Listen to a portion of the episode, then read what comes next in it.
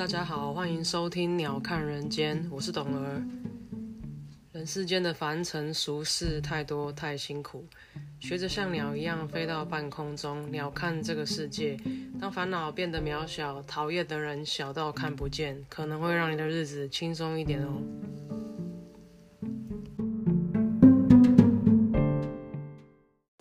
Hello，大家今天过得好吗？今天是七月六号，星期三。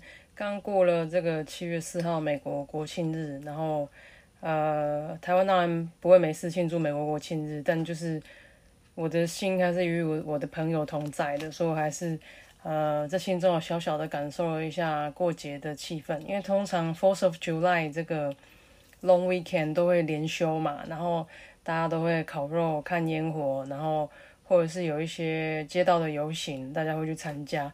那我觉得欧美国家是很重节庆的，因为呃有节庆的感觉，才有在过日子的感觉，就一年四季的变化这样。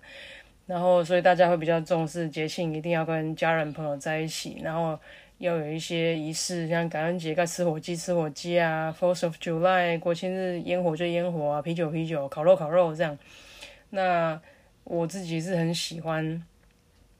就是过节的气氛，然后过什么节做什么事，像台湾端午节，我就一定要吃粽子；中秋一定要吃月饼，这样我就是很很在乎这些这些日子，因为那会让我觉得，呃，就是四季纷飞，日子有在好好的过的感觉。这样，那很遗憾的是，这一次的 Fourth Fourth of July 这个国庆日就发生了一些惨况。那像美国枪支泛滥的问题，一直都广泛被讨论嘛。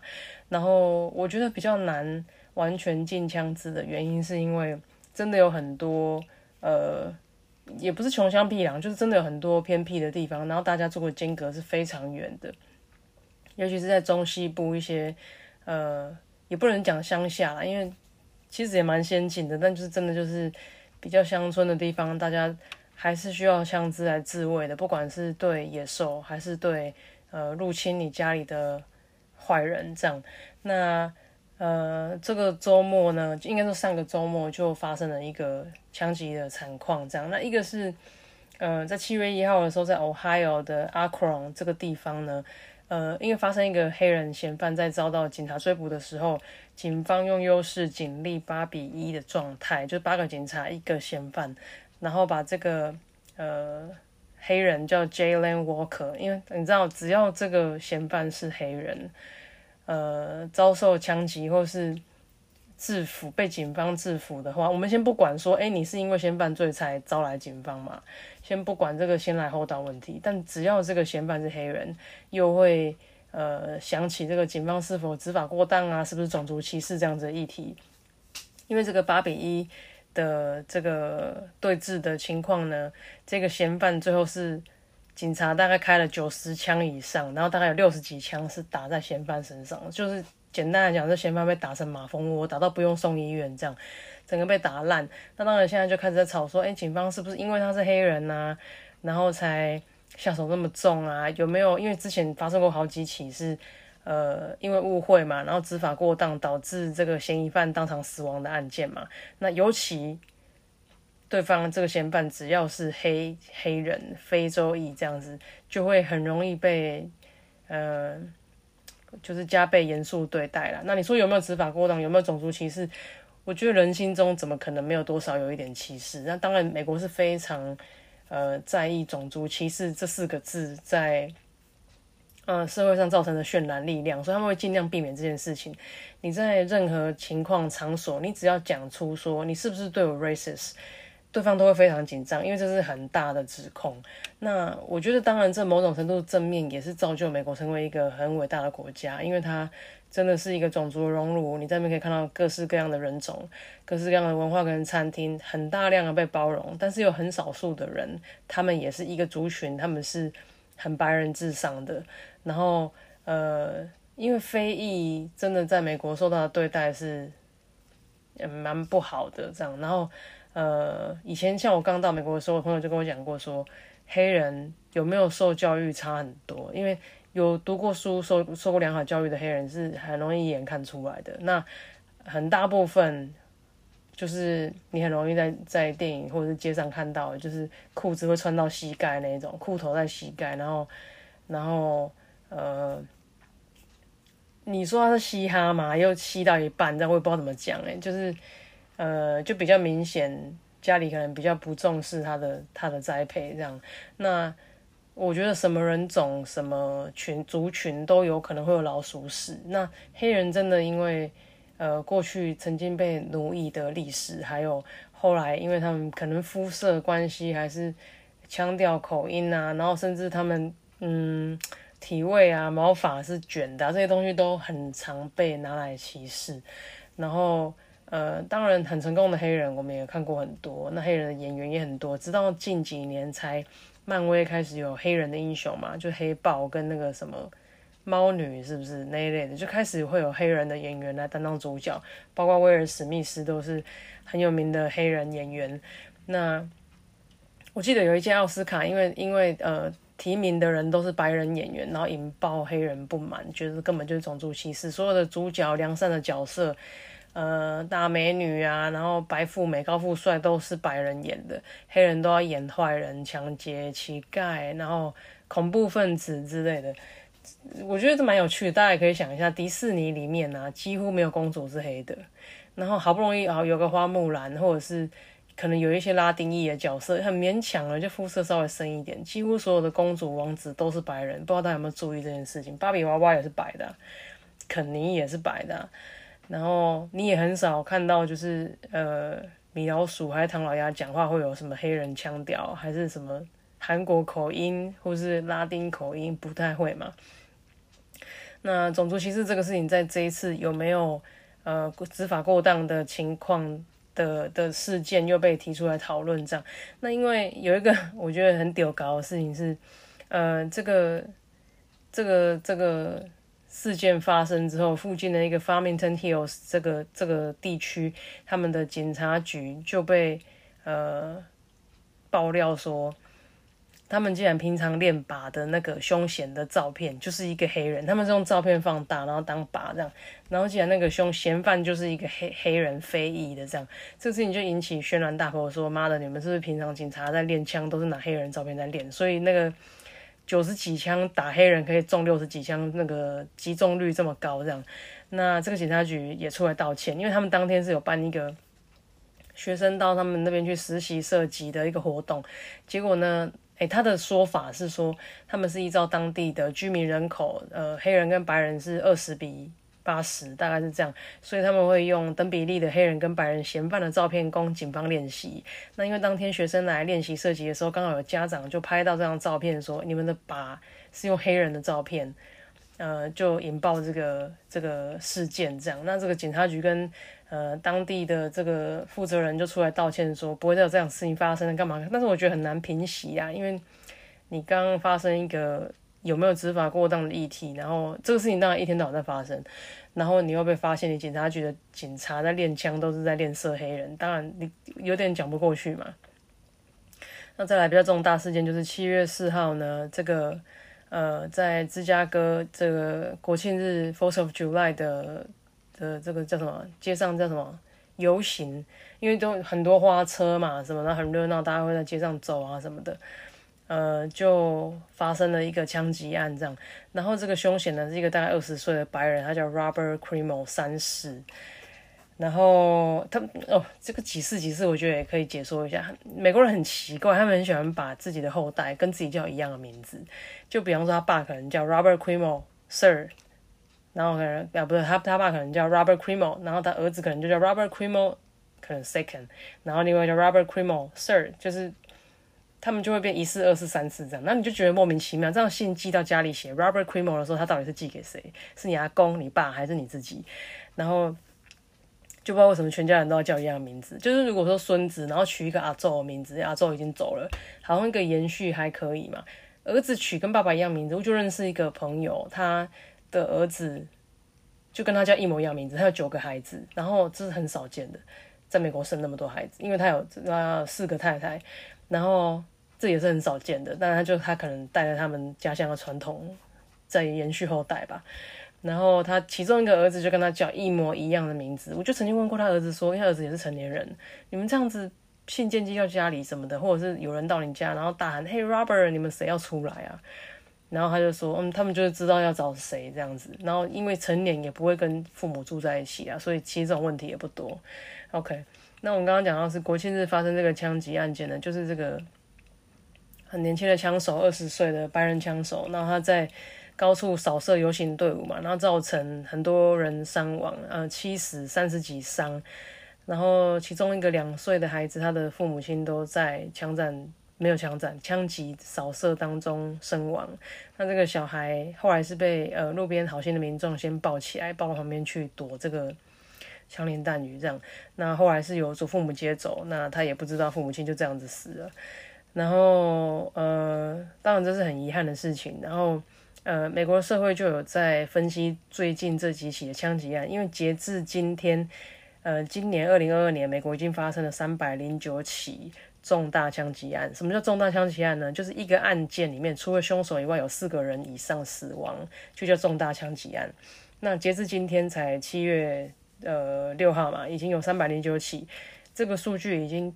打平去年二零二一年一整年的重大枪击案，也就是说今年只过了一半，但是死亡死亡的呃，应该是说重大枪击案的 cases，就是这些数量已经打平去年，那这是也很可怕的状况，表示说是以两倍以上的速度在成长。那这个枪支的问题又再度被引起讨论嘛，然后这些枪手又被呃。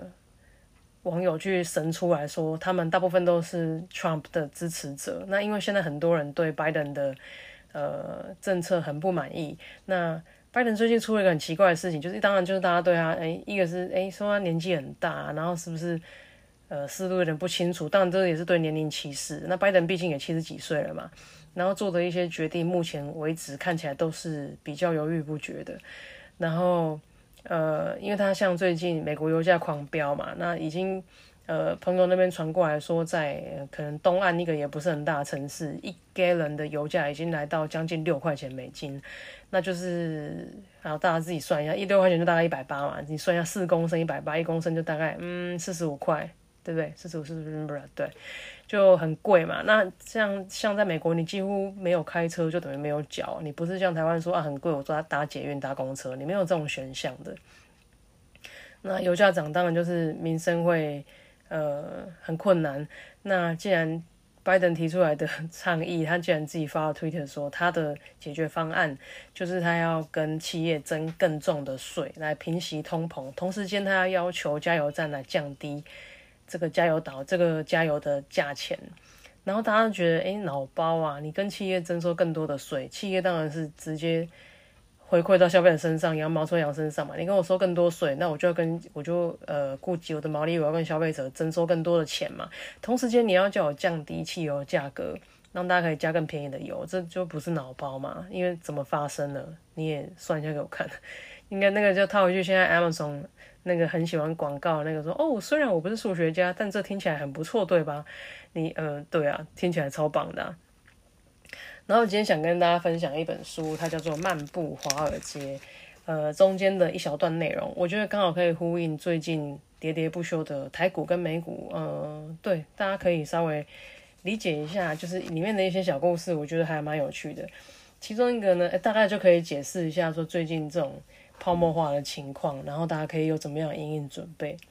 其中一个是空中阁楼理论，这个理论呢是在强调心理因素。著名的经济学家 John Maynard Keynes 在一九三六年把这个理论呃讲得很清楚。他说，专业投资人不会把精力花在估算股票的内在价值，而是偏好分析投资大众未来的行为。注意哦，这是比较偏向心理学。以及他们在乐观的时候会如何希望拿来盖空中阁楼？什么叫空中阁楼呢？成功的投资人会试着抢得先机，先推测哪一种情况最容易推动大众去盖空中阁楼。所谓空中阁楼就是没有基础的东西嘛，然后比他们早一步埋进。呃，这个呢，我看中间的不重要，我不想讲。嗯。好，没有人可以确切知道哪一些因素影响未来股价的收益跟股利政策。大多数的人关心的不是准确预测投资的长期收益，而是更在意我有没有比一般大众更早一遍、更早一步预见传统评价基准的改变。也就是说，它是用心理学的原则来解读股市，不是用财务学上面的评估。如果你相信三个月后某一个投资的市场价格只有二十块，即使你认为它预期应该要价值三十块，你也没有道理付二十五块来买进。那用一个大家比较容易懂的呃的故事来解说，比方说有一个选美比赛，你必须从上百张照片挑出六张最漂亮的脸孔，你要选出最接近全体参赛者喜好的照片，你就可以得奖。那聪明的人都知道，你个人的审美观偏好在这个比赛里面一点都不重要。比较好的策略是你挑别人会喜欢的脸孔，这样你才能最接近全体参赛者嘛。这个逻辑呢，很容易像滚雪球一样越滚越大，因为其他参赛者可能都会想到这一步。所以最好的策略不是挑选你认为最漂亮的脸孔，也不是其他人偏好的脸孔，而是你要预测一般人会推测的普遍意见，然后顺着这一套逻辑往下推演。就是这么一回事。那这个在空中阁楼理论的世界里面呢，每一分钟都会有乳臭未干的傻瓜诞生，他们愿意付出更高的价格去购买你的投资标的，所以你才能脱手嘛。所以呢，只要你愿意出高价，价格根本不是问题，这没有道理可言，纯粹就是大众心理而已。所以聪明的投资人要做的是比别人抢先一步，最最刚开始就要进场。这个理论讲的难听一点，就可以称为最大的傻瓜理论，就是谁是最后一棒啊？你可以付投资标的价值价值三倍的价格买进，你只要找到愿意出五倍的人，你可以成功脱手就 OK 了嘛。然后呢，他的经典名言就是物品的价值只有值其他人愿意付钱购买的价格。接着我要跟大家分享一个当年在一九七几年哈，anyway，反正一个很流行的。呃，事情，他在后后来被大家翻译成《郁金香狂热》。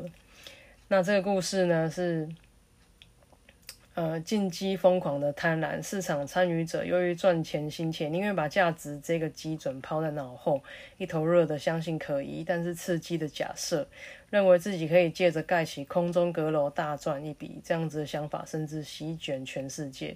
这样子的投资心理呢，就是一个荒谬的剧场。在呃，郁金香狂热这个事件呢，历史给我们留下教训。即使空中阁楼可以解释投机的狂热心理，可是你想要猜透善变的群众反应，其实非常危险。当群众聚在一起的时候，集体展现的是愚蠢，而不是智慧。郁金香狂热呢，是是历史上最壮观的一次暴富热潮，尤其是这个事件发生在十七世纪初，沉浸古老的荷兰就显得更超乎寻常。事件的缘起呢，在一五九三年，有一位来自维也纳的新任植物学教授，他把原来在植呃产于土耳其的新奇植物带来一个城市叫莱登，荷兰人很。着迷这种花园里面的新宠嘛，可是很不满意教授开出来的价格，因为教授开高价想要大赚一笔。结果某一天晚上呢，教授还没卖掉郁金香，被一个小偷偷走了。后来他用比较便宜的价格出售，还是赚了不少钱。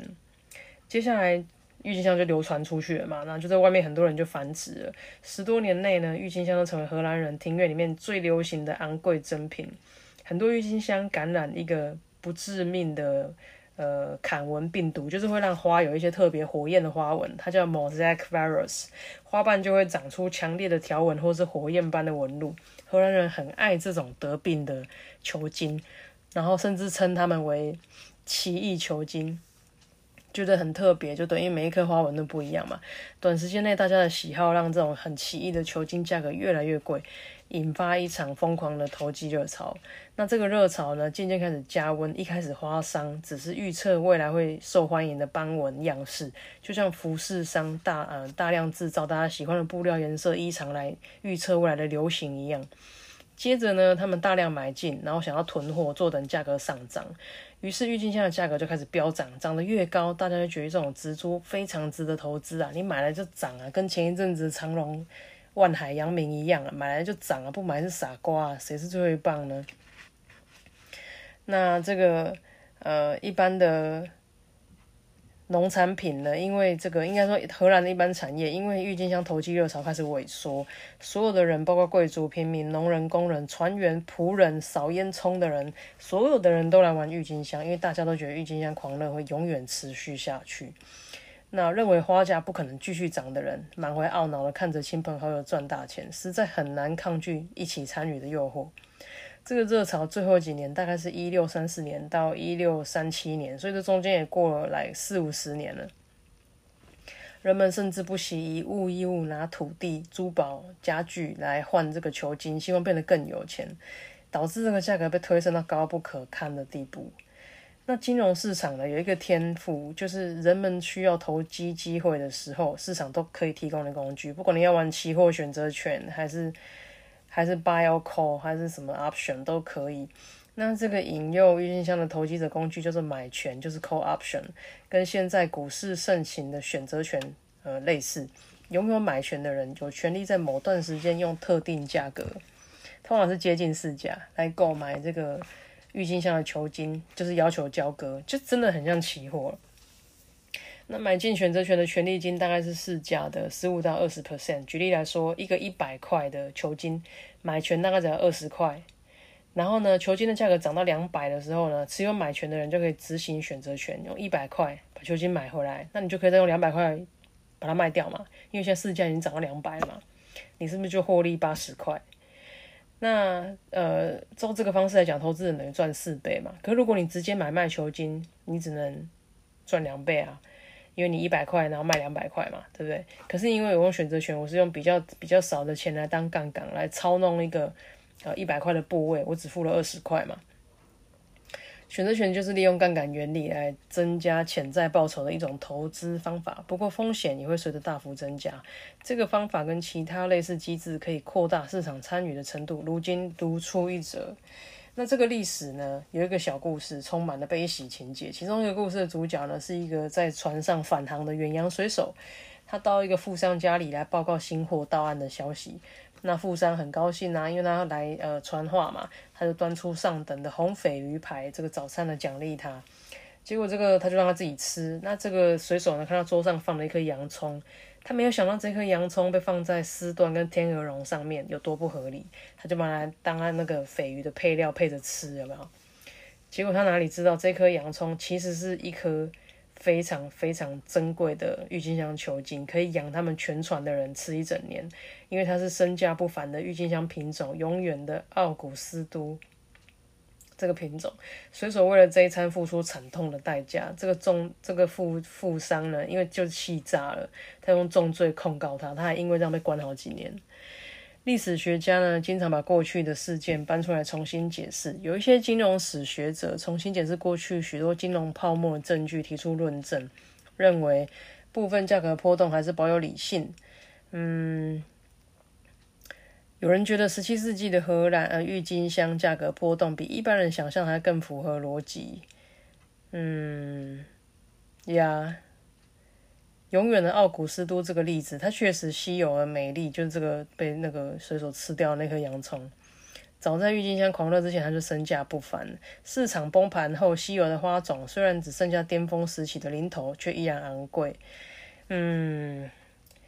政府官员甚至还要公开发表声明说，这个球金的价格跌得毫无道理，因为后来市场都崩盘了嘛，像那个雪球滚下山一样，越来越快的速度贬值，没有多久就被恐慌笼罩，然后就价格一泻千里。其实就很像股市，因为这个现象就像所有投投机热潮一样，价格爬得太快，就会有人居高思维，开始获利了结，其他人很快会跟进卖出。呃，在这个时候，就是就像股市一样啊，跌的速度就跟涨的速度一样快。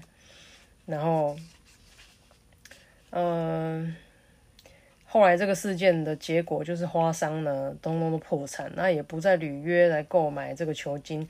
即使政府提出这些挽救的计划，把这个履约价降到合约面值的 ten percent，也一样没有人要买，价格一路下滑，不断探底。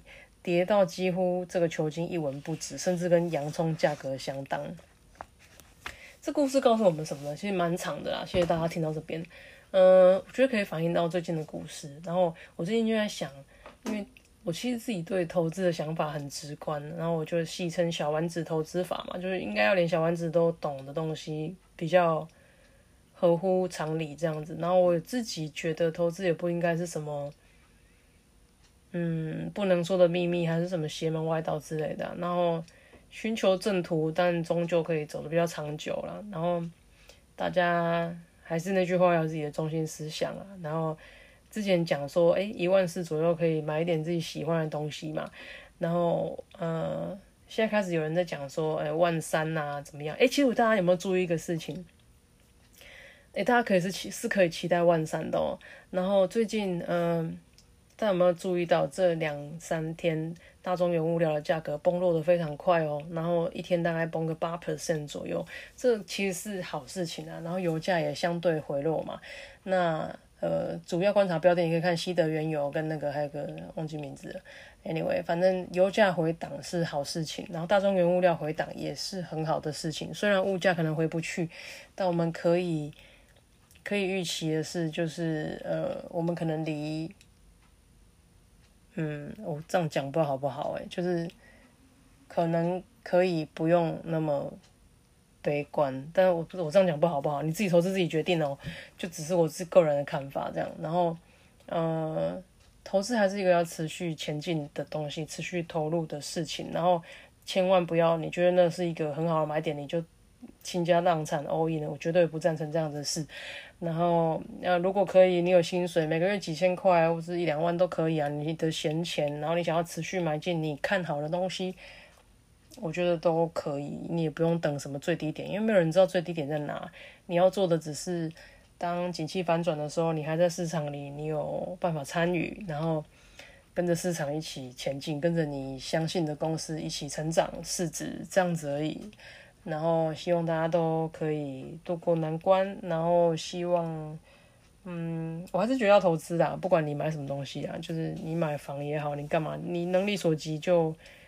帮自己的退休生活存点钱吧。然后，虽然以后的事情谁知道，但是现在不投资，以后什么都没有啊，对不对？然后我们也不晓得可以赚钱到多久，也不可以再，也不知道可以这样身强体健多久，就还是要还是要未雨未雨绸缪一下。然后差不多就这样，祝福大家。七月也过得很快，已经在过下半年了，然后加油啦，好不好？就这样，拜拜。